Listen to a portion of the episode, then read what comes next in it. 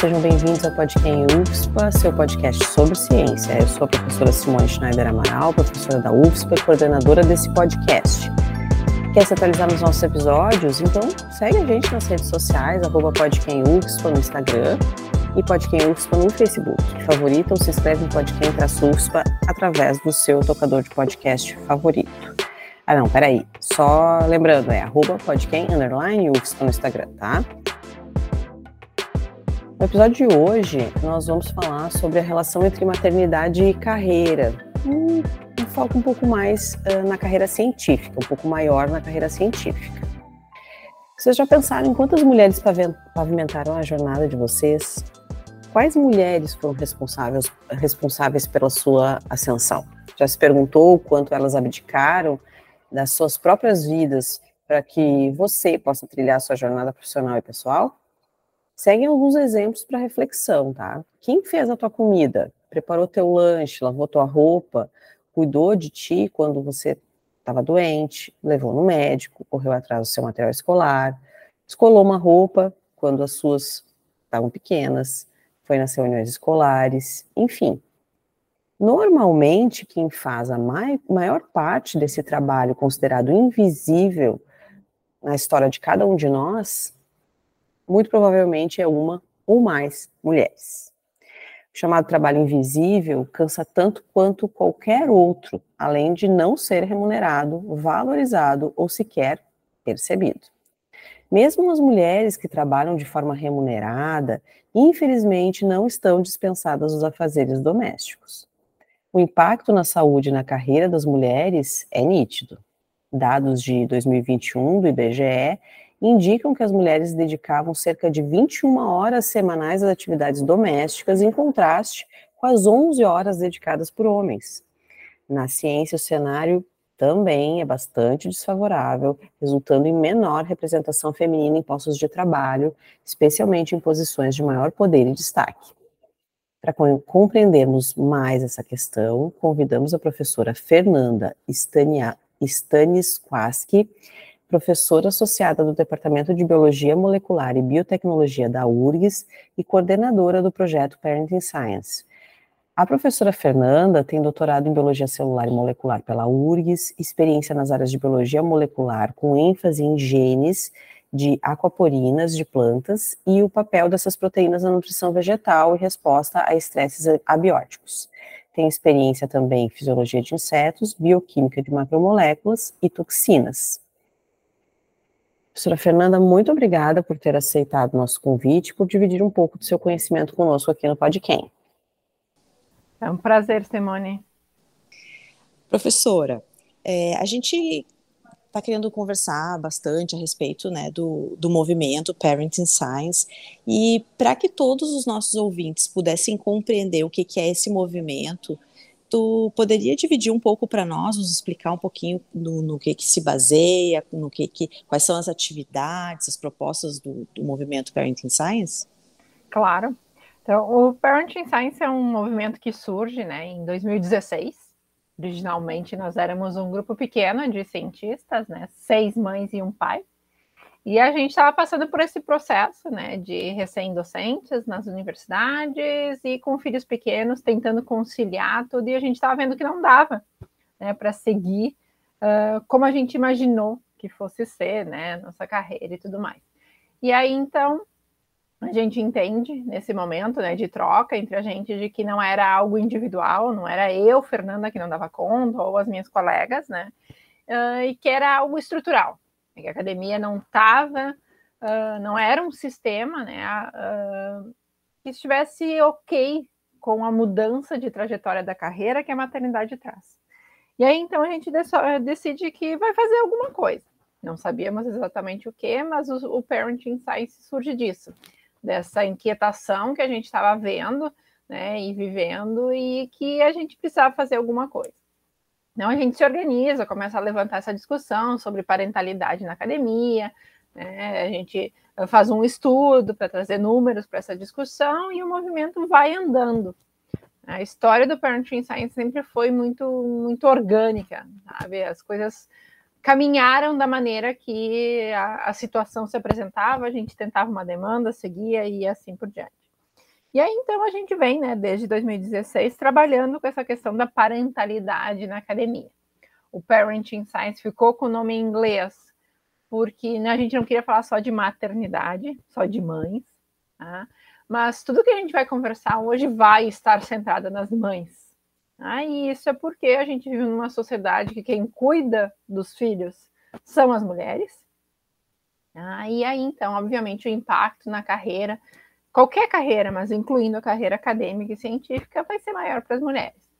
Então, desde 2016, o Parenting Science vem trabalhando na conscientização sobre essa questão estrutural né, da nossa carreira acadêmica e como ela não acolhe ah, as mães, sejam discentes, sejam docentes, em qualquer nível, a gente não tem uma carreira que comporte a vida de uma mãe, e com isso a gente acaba colocando mulheres e perdendo muito talento dentro da academia.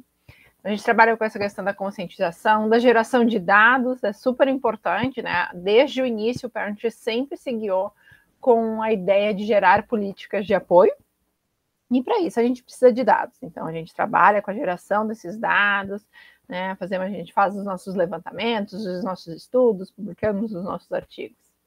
Além disso, né, o Parenting Science também atua em questão de auxílio das alunas, né, especialmente de discentes de graduação e de pós, com o nosso programa Amanhã, que é um programa de auxílio financeiro. E, uh, enfim, a gente vai atendendo as demandas que giram em torno da parentalidade e que surgem. Tá? Mas o principal para a gente é isso conseguir levantar essa discussão de uma maneira efetiva, gerar os dados para gerar políticas de apoio e levar isso para dentro das nossas instituições, das nossas agências de fomento, enfim, chegar né, em quem está tomando as decisões para que a gente tenha mudanças efetivas. Ah, excelente. E assim, se quem quiser fazer parte do movimento, como é que é esse processo? Tá? Oficialmente, né, o Parent cresceu muito ao longo do tempo. Então, em 2020, a gente cria o nosso programa de embaixadores e embaixadoras. Então, a gente sai daquele pequeno grupo de seis. A gente já tinha convidado mais algumas pessoas para fazer parte do que a gente chamou de um núcleo central, que é quem coordena o movimento. Hoje nós somos 17 docentes dentro do núcleo central. E com o programa de embaixadores e embaixadoras, a gente expande o Parenting Science desde 2020. Hoje nós somos 90 cientistas de todo o Brasil, desde estudantes de pós-graduação e, e, docentes, pesquisadores. Né? E a porta, então, oficial de entrada, né, digamos assim, seria o programa de embaixadores e embaixadoras. A gente não sabe quando vai abrir uma nova né, chamada para isso. Mas, independente disso, né, a gente tem muitas parcerias com diferentes coletivos ou diferentes grupos de instituições de ensino e de pesquisa que nos procuram dizer, ah, a gente queria pensar, né, desenvolver tal coisa. E a gente né, forma uma parceria, desenvolve projetos, ações uh, com esses grupos ou com eh, docentes mesmo, né, pesquisadores que nos procuram. Então, a gente está aberto né, a colaborações, mas oficialmente, né, ser do Parenting Science é através do nosso programa de embaixadores, que provavelmente em 2004 a gente faça uma nova chamada, mas ainda não é certo e os compromissos que esses embaixadores e embaixadoras assumem ao entrar no movimento seriam essencialmente o que, por exemplo? Tá, não é nada rígido, tá? Porque de maneira nenhuma a gente quer que o parent seja Sim. mais uma imposição. Tá? Exato, tá? na, vocês na carreira indo, de ninguém. Vocês estão indo no caminho contrário, né? Não poderia ser diferente. É. Então, assim, uh, o que, que é, o que, que foi a principal né, razão de criar o, o programa de embaixadores e embaixadoras? é de a gente está falando, né, de, do nosso universo acadêmico e científico no Brasil, é algo extremamente diverso. Se estou falando de uma instituição pública, privada, uma instituição federal, estadual, um centro de pesquisa, né, e dentro das nossas regiões, com o apoio que um estado recebe financeiramente para pesquisa é completamente diferente de outro. Então, era super importante que a gente tivesse alcance nas instituições, nas diferentes regiões, para que qualquer coisa, né, qualquer política, qualquer ação que a gente desenvolvesse fizesse sentido. Né? Então, os embaixadores vêm principalmente nessa, nesse contexto, de ser né, o nosso ponto de conhecer a realidade daquela instituição. Então, a grande parte do trabalho né, dos embaixadores e das embaixadoras uh, gira em torno disso. de é ok, a gente está pensando em fazer esse estudo, ou a gente tem esses dados, vai né, pensar nessa ação aqui, ah, a gente vai colocar nas regras dos concursos uma cláusula para maternidade. Como é que isso se adapta para uma instituição estadual, uma federal, uma particular? Então, é, é, o trabalho gira muito mais nessa troca de experiências né, do que uma lista de atividades ou qualquer coisa parecida. Então, eles são o nosso ponto de expansão né, e de adaptação do que a gente imagina de ação do Parenting Science para um contexto específico. E sempre, né, a gente sempre trabalhou com demandas que surgem. Né? Então, os embaixadores, ah, tem uma instituição que está passando por essa situação específica, então nosso, nossa embaixadora está lá, auxilia da maneira que pode, assim por diante. Então, é uma construção muito coletiva mesmo, assim, e as embaixadoras e os embaixadores têm esse papel de nos trazer as demandas, nos mostrar essa realidade e a gente juntos pensar como né, solucionar problemas ou pensar em ações e programas. Uhum, muito interessante. E me diz uma coisa, é, tu comentou antes, né, que vocês então se baseiam em dados, né, que é baseado, portanto, em evidências, todos os movimentos que vocês vêm uh, tomando né, nessa frente. Tu podia falar um pouquinho para gente, para todo mundo que está nos ouvindo, é, o que, que, esses dados têm apontado no sentido de qual seria a necessidade de a gente falar sobre as carreiras científicas de mulheres que têm filhos, que, que eu vou focar nas mulheres, mas claro que tu pode abordar também os homens, né? Uh, mas como tu mesma já disse, as mulheres acabam na nossa sociedade brasileira tendo um impacto é, bem mais relevante. Mas se pudesse dar para a gente um panorama baseado então nessas evidências que vocês vêm coletando, uh, por que que vocês chegam de fato à conclusão de que é necessário a gente ter um movimento como Parenting Science? Tá, então são diferentes coisas né, que surgem ao longo dos nossos, do nosso trabalho, assim, que são evidências importantes. Primeiro, quando a gente está falando ah, de docentes, pesquisadoras já estabelecidas, né, numa carreira mesmo, a questão da produtividade.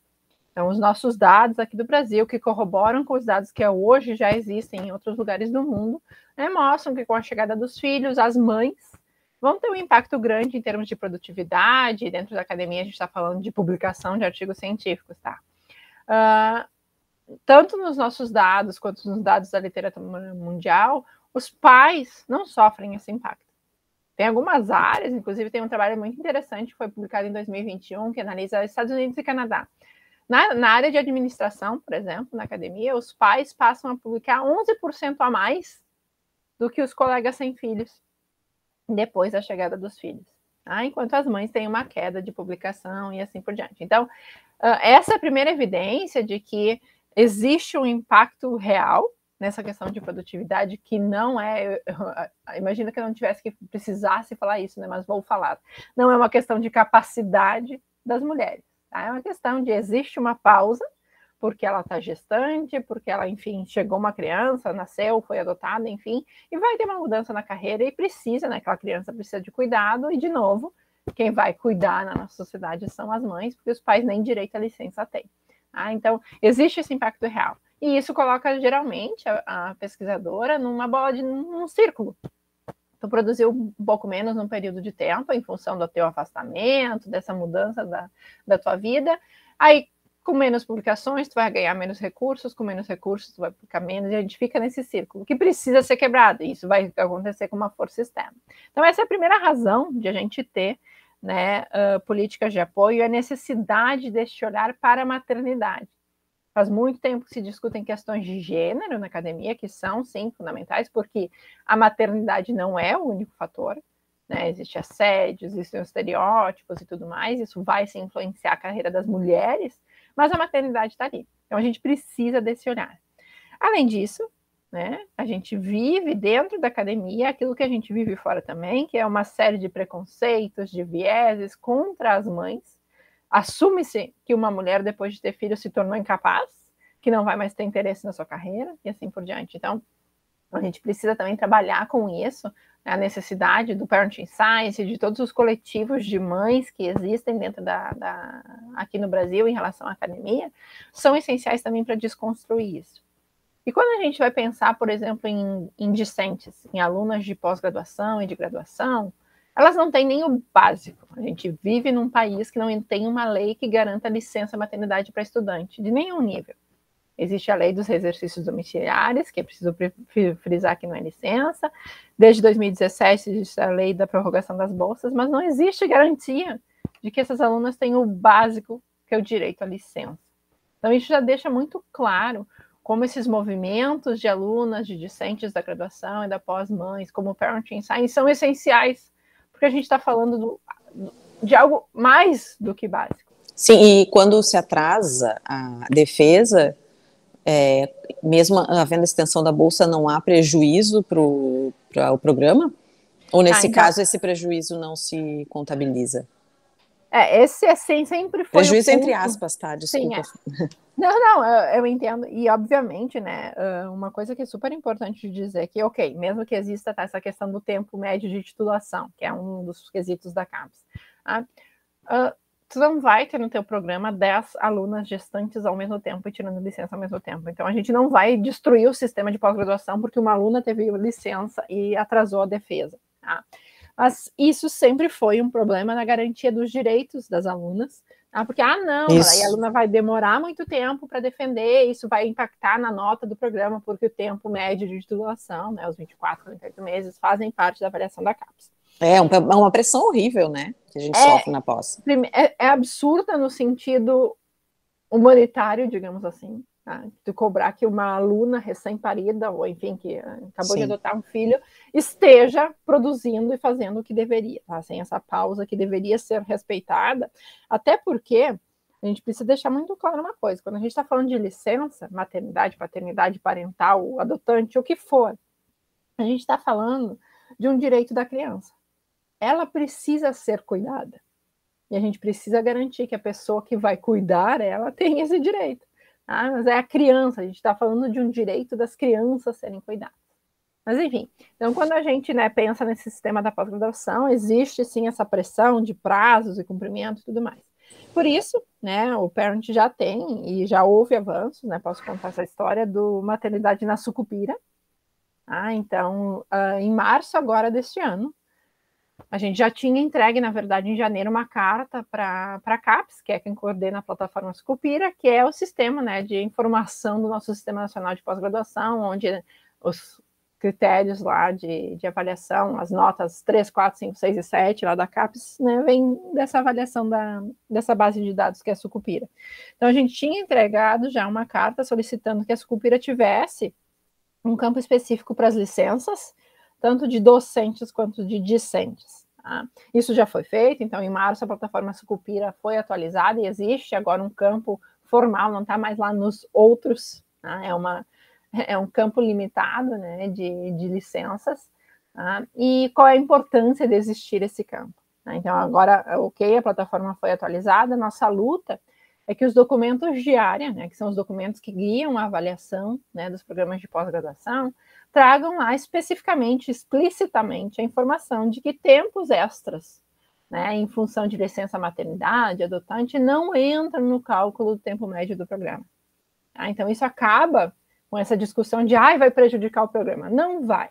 Esse tempo médio né, que vai ser uhum. calculado não vai considerar. Mas então, isso ainda não, não ocorreu. A CAPES ainda não mudou a sua, os suas diretrizes. Os documentos de área, não. Existem tá. já alguns documentos que trazem a maternidade, mas não de todas as áreas, tá? Então, essa é a nossa luta. Né? No ofício que a gente recebeu de resposta da CAPES está lá que né, a, a, informação da atualização da, da atualização da Sucupira foi passada para todos os coordenadores de área e de que né, foi passada a instrução de que essa informação precisa ser utilizada. Ah, mas a gente vai ver agora, quando né, saírem as atualizações do documento de área, se vai aparecer ou não, mas a gente espera que apareça. Então, isso resolve essa questão de, ah, vai demorar para defender, isso vai ser ruim para o programa. E para as docentes, né, o que era um relato muito comum era de, ah, a docente fazia parte de um programa, saiu de licença, obviamente teve uma queda de produtividade, e aí acaba sendo desligada do programa, porque, de novo, né, um dos índices avaliados pela CAPES é a produtividade né, dos, seus, dos docentes daquele curso. Então, a solicitação que a gente tem para as docentes é que, ok, agora existe lá o campo para informar especificamente, né, o período de licença maternidade e adotante, ah, e aí, então, numa escolha do programa, né, do, do coordenador do programa, se removem essa docente dos, dos índices que vão ser calculados. A gente não está tirando ela do programa, simplesmente do cálculo do índice do programa. Então, ela não precisa ser desligada do programa, tá, porque a produtividade dela vai atrapalhar, atrapalhar a avaliação. É o que tem acontecido muito, né? Colegas perdendo, eh, sendo né, retiradas do programa porque Sim. perderam produtividade. E uma Sim. coisa que agora que a gente está conversando me ocorreu, vou aproveitar a oportunidade. Eu, como mãe de gêmeos, uh, fico sempre muito sensibilizada, porque é muito comum entre uh, as, as, pessoas que têm filhos gêmeos que, além da, da licença maternidade, elas ainda têm que estender o período de afastamento devido à necessidade, por exemplo, de acompanhar as crianças na UTI neonatal, porque é uhum. é bastante comum, né, em gestações Sim. gemelares. É, eu, por exemplo, não tive, que bom, né, esse período na UTI com meus filhos, mas eu tive que sair antes, né, de licença, para porque eu estava tendo, enfim, uh, era muito pesado, né, então eu já estava tendo é, dilatação. Então, são coisas que eu acho que, claro, né, uma coisa de cada vez, uma batalha de cada vez, mas que são coisas assim que já são bem sabidas, bem estabelecidas, né, clinicamente. Isso é, é uma coisa que é bastante comum e que essa pessoa não deveria sofrer, né? Essa mãe não deveria sofrer também, além dos seis, sete meses que ela já vai ter, uh, mais uns dois, três meses lá de, de, de afastamento e de, claro, de não produção, né? porque isso afeta tudo, né? Não, não é só a presença dela, mas também o mental, não tem como, né? Com certeza, né? E uh, por mais que a gente fale sempre de licença e tal, na verdade a licença serve como a sinalização da pausa. Tá? Se vai ser quatro meses, se são seis meses, se são mais, a gente sabe que o impacto não é restrito a este período. Tá? Mas é a maneira que é, a, gente verdade. Como, né, a gente tem como sinalizar, ok, ocorreu uma pausa na carreira dessa cientista aos nossos dados, e que corroboram com os dados da literatura, o impacto vai ser pelo menos uns quatro anos para se recuperar a produtividade de antes, e isso numa coisa geral. Tá? Tem variações de área, tem variações de várias, né? Por exemplo, se a gente está falando de mães e pais de crianças com deficiência, são, são muitas as, as variações. Ah, também, é verdade. Né? Então, uh, a gente fala sempre de licença, mas na verdade não é o período de seis meses, mas sim o ponto onde houve uma pausa na carreira. É isso que deve ser considerado quando a gente está pensando. Tanto que, por exemplo, nas ações onde existe a prorrogação, né, a, a, a, a extensão do prazo de análise de currículo, é de um ou dois anos. Tá? Nunca é seis meses, porque não, não é a licença em si. Tá? Então, uh, eu acho que essa é uma discussão que tem ganhado mais força de pensar para né, a pluralidade das maternidades e como que as políticas que estão sendo desenvolvidas precisam adaptar para reconhecer diferentes cenários, né? Como tu bem falaste, dessa questão dos filhos de, né, enfim, gestações gemelares, que vão muito provavelmente passar por um período maior de afastamento, mães e pais de filhos com deficiência, que não é algo que uh, é tão transitório o período de cuidado como é. Ah, Exato. filhos estão crescendo, meu filho tem 10 anos, o meu mais velho, é outra coisa. Exato. Tá? Mas quando a gente está falando de uma situação de mãe ou pai de filho de, de, de uma pessoa com deficiência, muito uhum. provavelmente né, o impacto vai ser mais prolongado e tudo mais, existem uma série de outros fatores. Então a gente precisa né, uh, ter essas informações, ter dados, a gente está trabalhando em alguns projetos que a gente vai lançar no futuro próximo para trazer essas intersecções. Né, o que, que a gente está falando? A gente precisa falar de maternidade solo, né? Enfim. Exatamente. A gente tem Uh, isso é uma questão crucial também, né? A rede de apoio e tudo mais. Então, o Parent ainda tem muito né, para produzir em termos de dados, né? E claro, vem naquela coisa, a gente precisa de tempo e, e dá um jeito de né, atender todas as demandas. Mas são muitas as. Uh, falar de maternidade é algo que não é singular. Né? Uhum. E a gente tem, ao longo do tempo, tentado na medida do possível, ir incorporando todas essas variáveis para pensar em políticas efetivas, tá? Porque tudo que a gente tem até hoje já são vários avanços, né? A consideração da maternidade nos concursos, nos processos seletivos e tudo mais, isso é um avanço. Com certeza. Mas a gente precisa entender se esse avanço é real, né? ele é significativo, e o que, que a gente precisa cuidar para que a gente não esteja excluindo ninguém nessas uhum. políticas né? Porque, ok, eu vou favorecer um certo grupo de mães em detrimento de outras. Não, não é de maneira nenhuma o que a gente quer. Certo. Então, é uma análise constante dessas ações e é preciso lembrar que tudo é muito recente, né? O Parenting uhum. Science, como um todo, tem sete anos de vida, mas as políticas que foram implementadas, a gente está falando de coisas de três anos no máximo. Então, a gente uhum. ainda está numa fase de entender, ok, fez diferença, não fez, o que, que a gente precisa mudar e assim por diante. Sim, tem um período natural, né, de amadurecimento. Exato. E me diz uma coisa, Fernanda, é, tem uma diferença, vocês têm alguma informação é, se existe diferença nos impactos da maternidade para uma brasileira, uma cientista brasileira, uma cientista estadunidense, europeia, africana, asiática, ou, ou qualquer que seja, né, a sua uh, presença no globo, é, vocês percebem diferença? Existem dados sobre isso? Ou pelo menos empiricamente, em conversas, vocês têm uh, percebido alguma coisa? A gente participou de um levantamento global que foi feito no, em 2021, na verdade, em, em algum momento os dados vão ser liberados, né? Existem particularidades, ah, mas no geral, o que é visto aqui é visto nos outros lugares em termos de impacto. Essa queda da produtividade, né, e, e tudo mais, isso, isso é um fenômeno geral, independente de onde a gente está olhando. O que, que muda muito, né, o que varia muito? Uh, como é que a cientista vai se recuperar deste impacto. Ah, então, já é comum em outros lugares existirem o que eles chamam de editais de reentrada. Existe essa pausa na carreira, que vai ter impacto na, na produtividade, e existe um aporte financeiro, ou um suporte, enfim, para que a cientista retome a sua carreira depois dessa pausa. E isso a gente não tem aqui. Ah, isso é, foi a primeira demanda do parent que existissem esses editais de reentrada, né, de retomada de carreira. E até hoje a gente não conseguiu né, uh, colocar isso em prática com, nas nossas agências de fomento e instituições. Mas eu acho que essa é a principal variação que a gente tem, a retomada da carreira ser diferente. Mas o impacto em si, tem dados dos Estados Unidos, dados né, do, do Canadá, dados na Europa que mostram a mesma coisa. Porque existe essa pausa e é, nosso sistema acadêmico, apesar de existirem singularidades, né, quando a gente está falando de diferentes países, tem essa linearidade na carreira como linha comum, né, para todos, de que a gente ah, termina a graduação, entra na pós, e aí tem uma posição estável, né, sem pausa, sem desvio. E isso é uma característica geral. Aí isso, obviamente, não condiz com a realidade das mães, independente de onde elas estiverem.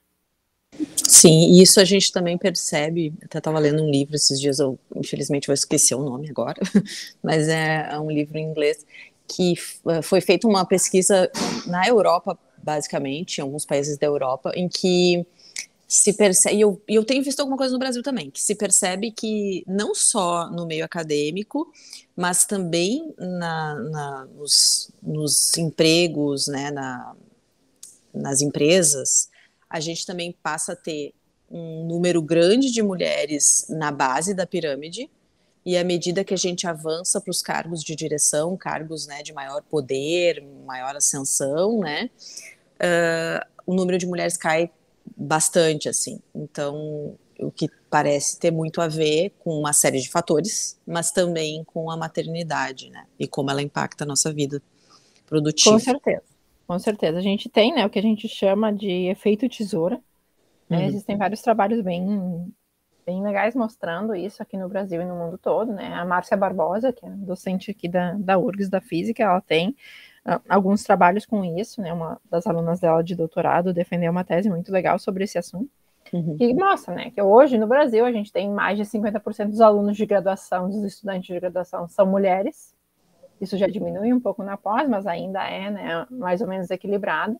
Mas uhum. a cada passo que a gente dá né, na carreira acadêmica, ou seja, docente de graduação, orientador de pós-graduação, né, cargos de, de, de, de, enfim, de maior impacto dentro né, do sistema acadêmico e científico, a gente vai perdendo as mulheres. Tanto que só agora, né, 105 anos depois de vida da Academia Brasileira de Ciências, a gente tem a mulher, a primeira mulher Exato. presidente. Uhum. Nunca tivemos presidente uh, né, de várias das nossas agências de fomento nunca tiveram né, uma presidente mulher. A gente tem agora a primeira ministra de Ciência e Tecnologia. Então, isso é um recorte muito claro né, de que, ok, a gente está vencendo algumas batalhas da graduação, e isso, obviamente, é uma análise geral. A gente ainda tem problema das áreas das exatas, engenharias e tudo mais, uhum. mas a gente está conseguindo uh, passar essa questão da entrada das mulheres na academia, né, e na base, mas lá no topo a gente está longe, muito, muito longe de, de qualquer cenário de, de igualdade. Então é isso, pessoal. A gente vai finalizando por aqui, para o episódio não ficar muito longo. Essa conversa com a professora Fernanda Stanisłaski está muito boa, e então eu espero vocês daqui 15 dias para a segunda parte da entrevista. É, a gente vai colocar no ar vai informar nas nossas, nas nossas redes sociais, então segue a gente por lá. E também, se vocês tiverem o podcast, uh, se vocês estiverem inscritos né, no podcast na sua plataforma de áudio favorita, também vai aparecer por lá a informação quando a gente publicar o próximo, a continuação desse episódio. Lembrando que a gente está no Google Podcasts, no Spotify, no Castbox, na Deezer e na Apple Podcasts, que nós somos um podcast gratuito, não monetizado, que trabalha todo e qualquer tema sobre a ótica científica e ancestral. Isso é muito importante para a gente dizer, pessoal. A gente uh, traz todos os temas sobre a ótica científica, baseada em evidências, e a gente, sempre que possível, traz também uma visão da ancestralidade. Isso para a gente é muito importante. A gente valoriza muito os conhecimentos das, das diferentes culturas, raças e etnias e eu espero que vocês estejam curtindo essa abordagem com a gente. Lembrando que nesse episódio nós falamos sobre ciência política, ciências sociais, direito, história, ética, entre outros assuntos. Todos os links importantes do episódio estarão na descrição do mesmo. Obrigada, galera. Até mais.